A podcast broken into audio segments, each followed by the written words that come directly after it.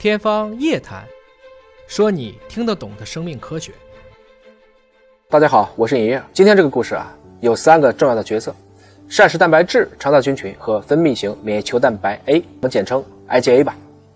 先聊一个带气味的常识啊，如果你肉蛋奶吃多了，很有可能啊这几天你会放臭屁。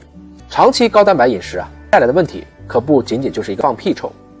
最主要呢，你爱吃蛋白质的这些腐败菌，我们这里说的就是肠道菌群当中的一些有害菌，它们产生的物质呢对人体有害。如果长期高蛋白饮食，尤其红肉吃得多，就会导致像肠炎这样的疾病。黏膜系统呢是免疫防御的第一道防线，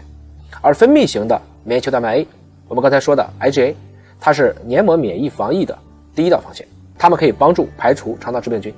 并且呢会限制细菌啊附着在上皮细胞上，确保我们和菌群能够和平共处。来自西京大学的研究团队首次将其开发的营养几何模型应用于免疫学研究。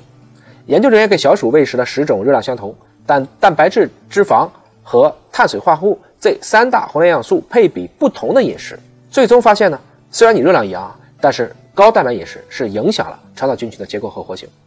菌群代谢产物琥珀酸盐大量产生，促进了细菌胞外囊泡数量明显增加。那这个时候你的身体就会认为，哎，这个异常了，怎么办？就调动了一系列的免疫细胞进入到肠壁，并增加了相关的刚才说的 IgA 异味。这个免疫过程有点特别啊，它没有通过异细胞依赖途径或者是肠道菌群组成的变化介导，导致混战，反而促进了肠道炎症。所以呢，肠炎患者的饮食建议当中。控制蛋白质的摄入量其实是非常重要的。我们过去可能认为蛋白质能提高机体的免疫力啊，那是不是越吃越好呢？这个文章其实给了我们一个明确的答案，不是，还是要适量吃优质的蛋白质才是合理的。相信不断的研究啊，我们可以越来越多的去明白自己的肠道，知道我们肠道和我们健康之间的关系，哪些食物可以去干预肠道的微生态，又能够提升自己的健康，少吃什么，适合吃什么，更加精准的让我们的消化道和我们的营养和。我们的健康有一个三赢的结果。